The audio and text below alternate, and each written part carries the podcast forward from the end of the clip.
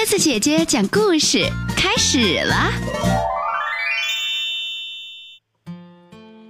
小朋友们晚上好，欢迎收听鸽子姐姐讲故事，也感谢你加入到鸽子姐姐讲故事微信公众账号。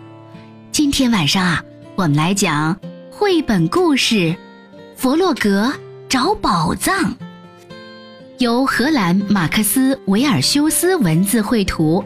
彭毅、杨玲玲翻译，湖南少年儿童出版社出版。有小朋友问了：“鸽子姐姐，谁是弗洛格呀？”弗洛格啊，在这个故事当中是一只青蛙。抓紧点，小熊，快点把早饭吃完。弗洛格说：“今天我们要去挖宝藏。”挖宝藏，小熊问：“这什么意思呀？”你跟我来就明白了。弗洛格说：“我们要挖一个很深的洞。”他解释说：“我们要挖呀挖呀，直到找到宝藏。可要是没有宝藏怎么办？”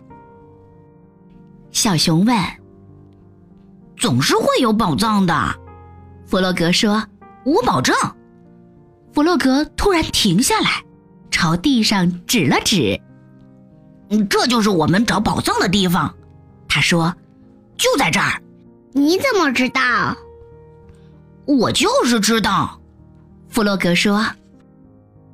弗洛格开始挖了起来，小熊看着，心里充满了敬佩。看起来这是一个艰苦的活儿。没挖几下，弗洛格就累了。啊，现在轮到你了，小熊。他说：“小熊吃不准，但还是接过了铲子。他开始勇敢地挖起来。可是铲子对他来说太大太重了。哎呀，这可不行！过了一会儿，弗洛格说。”按照这个速度，我们永远都找不到宝藏。我还是把铲子给我吧。于是，小熊看着弗洛格挖洞，弗洛格越挖越深，小熊都快要看不见他了。喂，弗洛格！小熊喊道：“有宝藏吗？”没有，还没有。弗洛格的声音从地下深处传来：“小心，小熊，一块石头出来了。”可是小熊没听见，它朝洞里探过身去，然后，扑通，它掉进了洞里。就这样，他们坐在了又深又黑的洞里。我饿了，我要回家。哎，我们回不了家。弗洛格平静地说：“这个洞太深了，我们爬不出去，我们被困住了。”小熊开始哭起来。嗯嗯，他流着眼泪说：“我们要永远待在这里了。”我再也不能跟老鼠去钓鱼了，野兔也会想我的。弗洛格也害怕了，他不知道怎样安慰小熊。嗯，勇敢点，小熊，他说：“我们来大喊救命吧，肯定会有人听到。”于是他们喊了又喊：“救命！”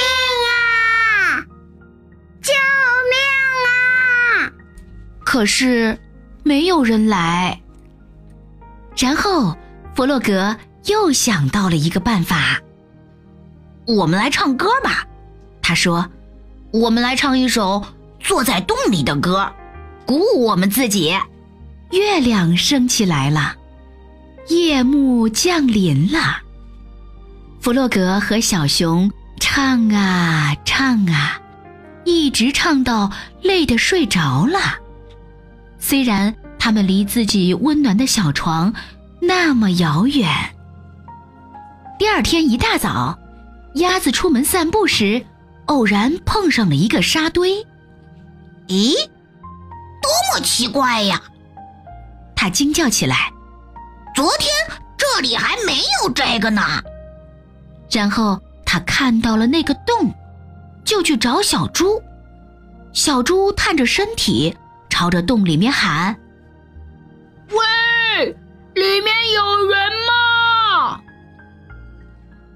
有，我们在里面。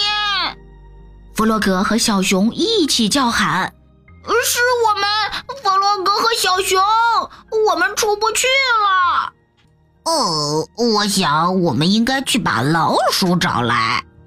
小猪说：“老鼠把梯子放进洞里，可是……”洞太深了，梯子很快就不见了。大家喊：“爬上来，小熊！还有弗洛格，你要跟着上来，不要害怕，我们会帮助你们的。”小熊非常小心的往上爬。当他接近洞口的时候，朋友们把他拉到了安全的地方。接下来轮到弗洛格了。当弗洛格的脑袋露出地面时，大家都欢呼起来。老鼠帮他从洞里爬出来时，他们一起大叫：“哇！”哈哈！可是你们在下面做什么呢？野兔焦急地问。“这么深的洞也太危险了，我们必须马上把它填上。”都怪我。弗洛格轻声说：“我答应小熊，我们会找到宝藏，可是这里什么都没有。现在这里有个没用的大洞，嗯，都是我的错。”弗洛格十分沮丧。哎，不过你已经找到了宝藏，老鼠严肃地说。他蹲了下来。把躺在边上的那块石头捡了起来，这块石头已经超过一亿年了。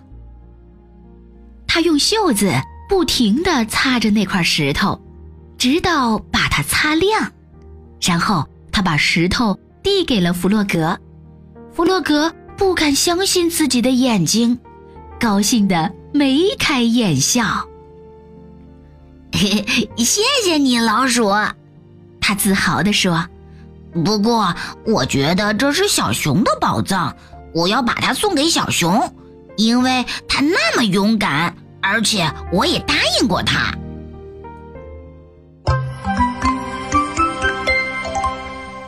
好啦，小朋友们，今天晚上弗洛格找宝藏的故事我们就讲完了。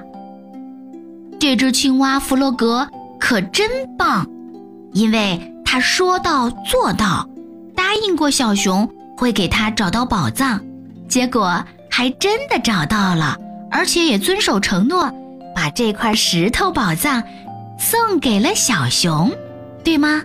那我们是不是也应该给弗洛格点个赞呢？也希望正在收听故事的小朋友们也可以像弗洛格一样，做一个说到做到的好孩子。好啦。如果你喜欢鸽子姐姐讲的故事，欢迎你微信搜索添加公众号“鸽子姐姐讲故事”。听完故事后，可以在故事下方直接写下留言。明天晚上我们再见吧，晚安。红红我的脸，像苹果在秋天，曾经酸涩，如今我春天来过的，触碰过我的脸，你的双